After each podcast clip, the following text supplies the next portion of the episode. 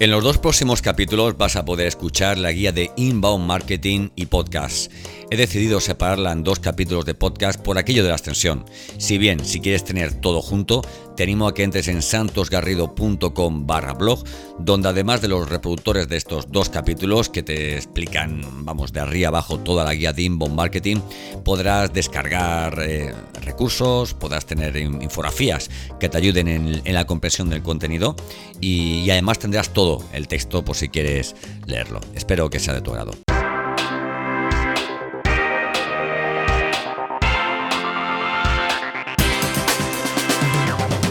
Bienvenido, bienvenida a Podcastinitis, el podcast de los que sufrimos esta dolencia, esta patología de no poder parar de escuchar y de producir podcast. ¿Todavía no has lanzado tu podcast o tal vez no has pasado de tres capítulos? Déjame acompañarte, esto es Podcastinitis, el podcast para aprender podcasting, producción, monetización, diseño, recursos, metapodcasting desde el lado más curioso y creativo de este que te habla. Yo soy Santos Garrido y esto es Podcastinitis.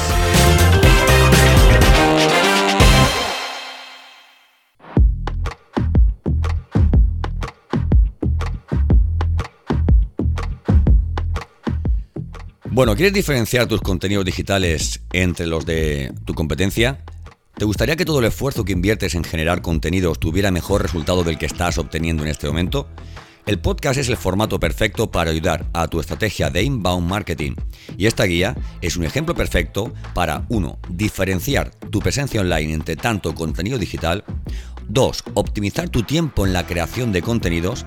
Y 3. Llegar a mayor número de personas por la puerta grande. En primer lugar vamos a ver qué es el inbound marketing y para ello vamos a diferenciar entre inbound marketing y el outbound marketing. Bueno, diferencias entre outbound marketing y el inbound marketing. Ambos conceptos surgieron en el año 2005 y marcan una diferencia clara entre dos formas de practicar marketing de producir mensajes y formas de acercarse y atraer a potenciales clientes de nuestro, de nuestro producto. Para decirlo de una forma sencilla de entender, el outbound marketing se centra en el producto y la marca. Eh, el outbound marketing nos recuerda aquella máxima maquiavélica de que el fin justifica los medios. ¿Te recuerda algo si te hablo de esas llamadas de una conocida firma de teléfono de, de comunicación a la hora de la siesta en la que te ofrecen un señuelo como una televisión, un descuento para colarte su producto?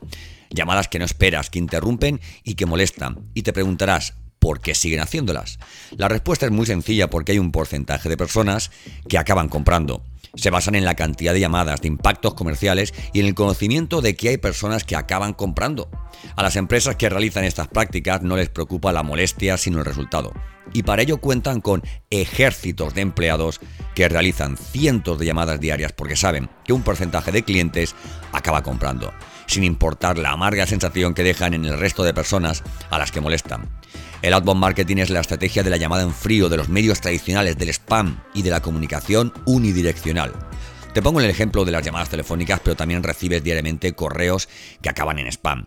Si entras en tu carpeta de spam puedes hacerte a la idea de las empresas que aún hoy continúan utilizando este método. El inbound marketing se centra en el cliente potencial, prospecto o usuario final de nuestro producto. Y como tal se le trata con el respeto de quien sabe discernir entre lo correcto y lo chusquero. El inbound marketing seduce, atrae, convence y no busca vender, si bien este es su objetivo, por supuesto. Pero antes entretiene, educa y es una fuente de valor que acaba aportando confianza, autoridad y reputación a la marca. El inbound marketing representa todo lo contrario al outbound marketing, el marketing de permiso, al que Seth Godin hace referencia constante en toda su bibliografía. Y para comprender el inbound marketing, el marketing de permiso, eh, es un concepto imprescindible. ¿Qué es el marketing de permiso? El marketing de permiso es el mecanismo, sobre todo digital, basado en una relación leal y consentida con nuestro potencial cliente, previa a cualquier acción de venta.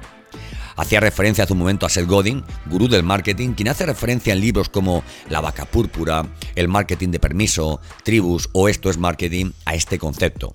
Te pongo un ejemplo sobre marketing de permiso. Imagina que buscas información sobre un tema específico, consultas varias páginas web y en una de ellas encuentras una guía gratuita que te soluciona un problema concreto y específico una vez que acabes de leerla. Esa guía no ha salido de la tierra, sino del conocimiento de un profesional o de una empresa que te solicita tu correo electrónico para enviártela. Además debes consentir que te la envíen porque no quieren molestarte ni que nunca digas que has recibido su contenido sin permiso. Como esa temática te interesa, te proponen enviarte de vez en cuando contenidos específicos sobre esa materia de forma gratuita. Además te dan la opción de que cuando lo desees puedas darte de baja para que te borren de su base de datos y por tanto no recibir más correos. Esto es un ejemplo de aportar valor con sentido y con sentido enfocado a personas que sí están interesadas, no a abuelitas, estudiantes, camioneros, gerentes y cajeros de supermercado. ¿Me sigues? Yo mismo ofrezco esta posibilidad desde mi página web santosgarrido.com a gente que quiere lanzar un podcast pero no quiere perder tiempo buscando lo mínimo viable y necesario para ello. Pedimos permiso cuando vemos un interés manifiesto. No interrumpimos una película a las 11 de la noche con un anuncio de microcréditos a ver si cazamos a un padre de familia que no tiene dinero para comprar la comida de sus hijos al día siguiente. ¿Qué es el inbound marketing entonces? El inbound marketing también es conocido como marketing de reacción. El inbound marketing atrae al consumidor con la mínima expresión de la necesidad que éste tiene. Atrae su atención con contenidos de valor que resuelven problemas específicos y concretos una vez consumidos estos de una forma inmediata. El inbound marketing se centra en el cliente final y en sus problemas que son la máxima expresión de sus necesidades. Se realizan en entornos digitales como webs, redes sociales, email, buscadores, SEO, publicidad, programática. Su objeto es un público profesional y entendido, y sus resultados son medibles, y esto es muy, muy, muy, muy importante. El inbound marketing no es una palabra más del marketing, es una forma de hacer negocios y por la que consigues embajadores y apóstoles de tu marca, prospectos satisfechos y agradecidos, confianza, autoridad, garantía, reputación, menor inversión en marketing que con el outbound marketing, posiciona tu marca como, como primera opción en cualquier decisión de inversión en tu nicho, y aporta valor con contenido friendly y no condicionado. El inbound marketing es la estrategia de marketing ideal si la combinas con otras prácticas de marketing digital como el email marketing o la publicidad te ofrece la posibilidad de diferenciarte con un alto grado de creatividad sin grandes inversiones. Y algo muy importante, el inbound marketing te facilita, te facilita perdón, una puesta en escena omnicanal y multiformato porque puedes utilizar blogs, imágenes, vídeos y por supuesto el podcast, el mejor formato para realizar acciones de inbound marketing. ¿Cómo usar un podcast en mi nueva estrategia de inbound marketing? Eh, el, el podcast es el formato líder en el inbound marketing. Responde sinceramente a esta pregunta. A ver, ¿prefieres visitas o ventas? Yo lo tengo claro. ¿Vale? O sea, hace falta mucha inversión y esfuerzo para liderar canales a los que a los que llegamos tarde. Si no has conseguido liderar YouTube con tus propuestas o si te has centrado en un solo canal porque alguien te lo aconsejó hace años, estás perdiendo el tiempo. En marketing todo ha cambiado y desde que te decides hacer algo hasta que lo haces, esa idea caduca.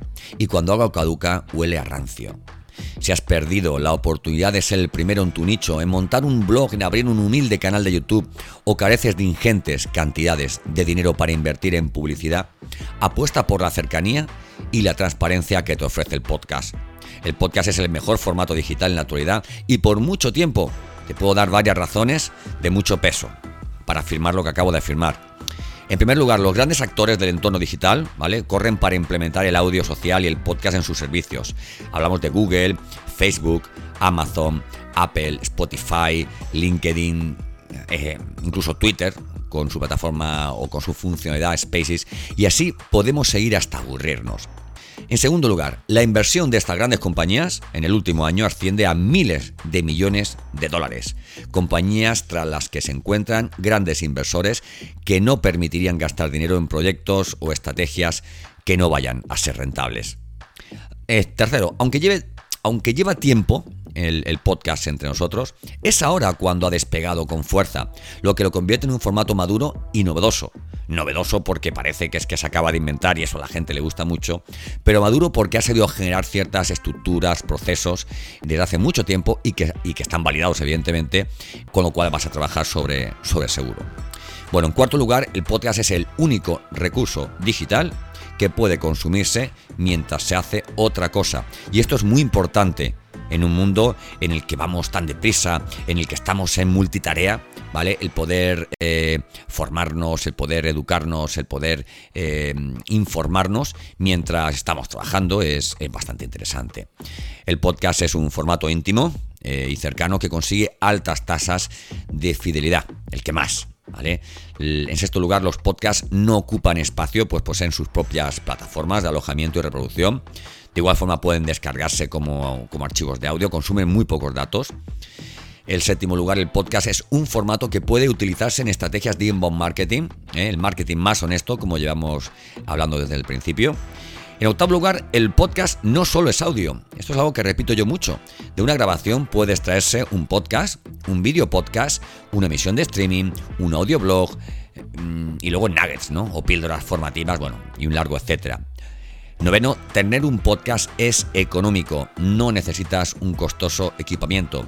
El otro día una entrevista me preguntaba cuál es la inversión mínima para tener un podcast y yo dije, pues cero. Si comienzas teniendo tu podcast en Anchor, por ejemplo, y grabas tu podcast con, con cualquier móvil que tiene unos micrófonos bastante buenos, pues oye, pues creo que no hace falta mucho, mucho más. Evidentemente, ten en cuenta una, inversión importante, ¿no? Que sería la inversión de tiempo y de esfuerzo, pero, pero vas a tener un rollo, un retorno interesante y sobre todo, siempre, como decía antes, medible. Y en décimo lugar, eh, con el método adecuado, el tiempo invertido en la creación de un podcast es hasta 10 veces menor que para la producción de un vídeo. Hasta 10 veces menor, ¿vale? Bueno, estrategia de inbound marketing y podcast. Nuestro objetivo es llegar a nuestro prospecto, que nuestro futuro cliente nos conozca, atraerlo, seducirlo con valor y respeto y sobre todo no abrumarlo en un solo canal con innumerables inputs o reclamos. Para este cometido vamos a centrar nuestra estrategia, nuestra estrategia de inbound marketing en el formato podcast, ¿vale? Vamos a ello. Vamos a diferenciar entre formatos y canales. Cuando grabamos un podcast podemos extraer de él diferentes formatos con los que llegar a través de los siguientes canales, ¿vale? Que pensamos utilizar para nuestras diferentes acciones de marketing, ¿no? Formatos, pues tenemos el, podcast, ¿vale? En su plataforma de podcast habitual, el video podcast desde tu canal de YouTube o Vimeo, ¿vale? Al que diriges a través de un enlace. Eh, directo de la grabación de tu podcast a través de un streaming programado y que, y que correctamente promueves previamente, evidentemente. Luego también podemos, otro formato sería lo que yo decía antes, ¿no? Nuggets, vídeos sencillos y cortos para los que tan solo necesitas una imagen, un extracto del audio de un minuto y el uso de alguna plataforma gratuita que incruste un, audiograma y una, y una transcripción, ¿vale? Eh, a ver, ojo, mm, diferenciemos entre, entre vídeos eh, con, con una imagen estática o vídeos con un vídeo, ¿no? Propiamente dicho, ¿no? Luego, un extracto de la grabación del vídeo podcast, sin más intención que ofrecer un valor desinteresado, ¿vale? Aquí menos es más.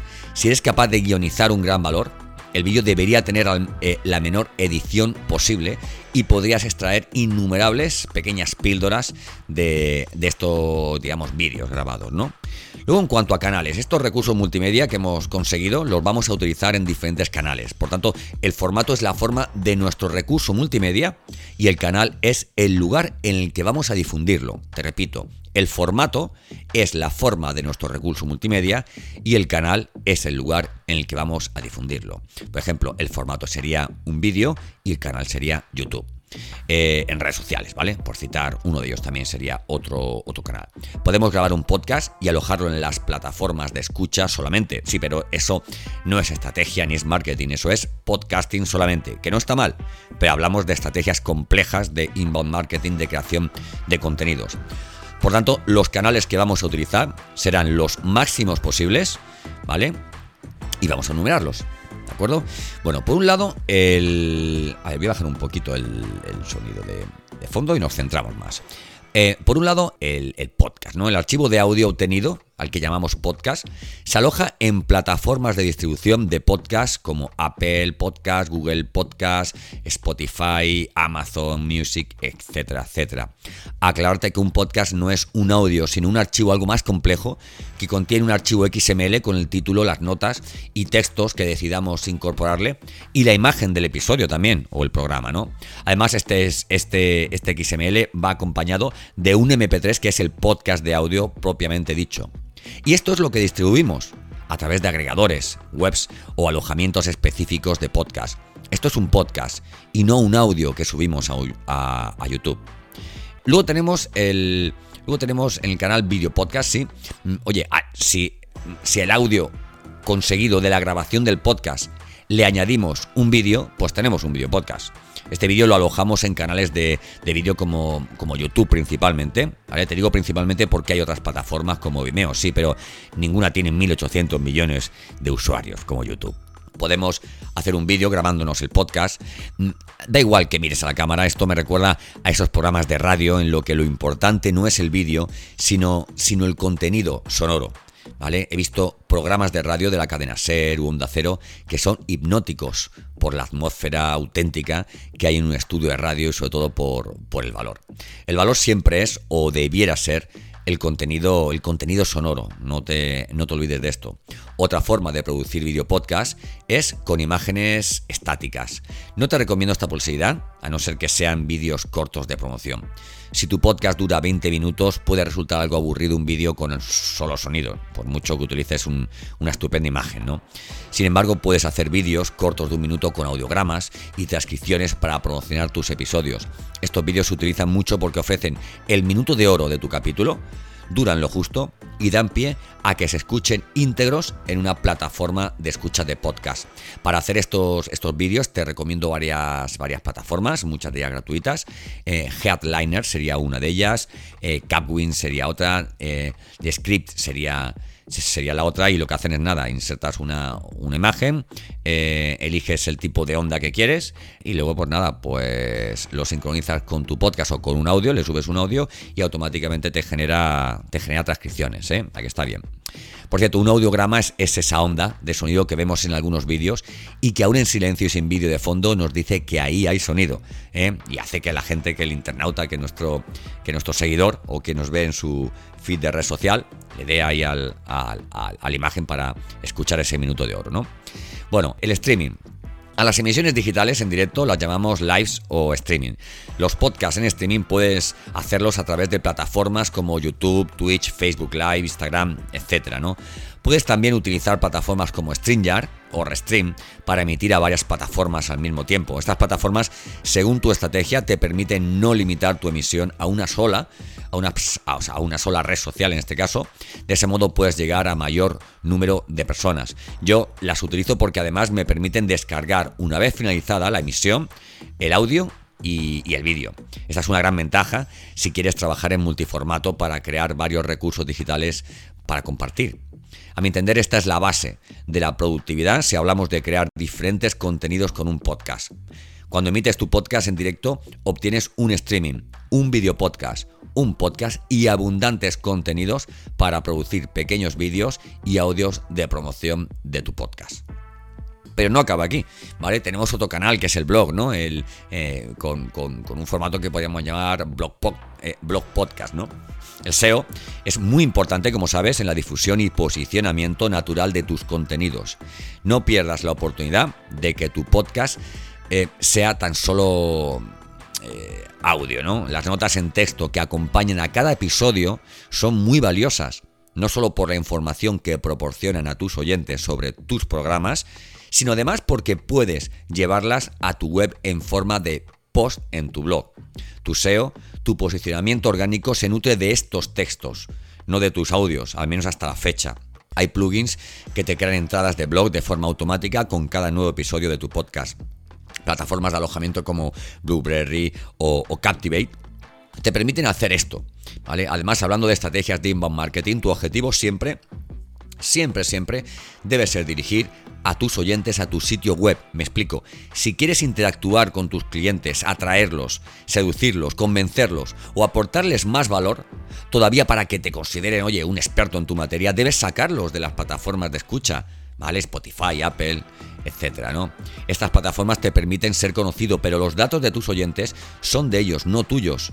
Pasa como con Facebook o, como con YouTube. Si mañana te cierran la cuenta, habrás perdido todo contacto con ello. Te aconsejo que llenes de call to action, de llamadas a la acción, tus podcasts y te propongo algunos, ¿no? Por ejemplo, oye, mira, oye, visita mi web, descarga este obsequio en mi web, visita mis redes sociales, ¿vale? Mándame un correo con, tus dudas.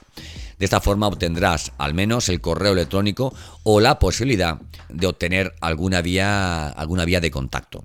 Será el momento de trabajar el email marketing honesto, no, no, no, intensivo, ¿vale? No, no tan intenso como aquel outbound marketing del que hablábamos al principio, ¿vale? Y de valor, sobre todo de valor para tu audiencia más fiel.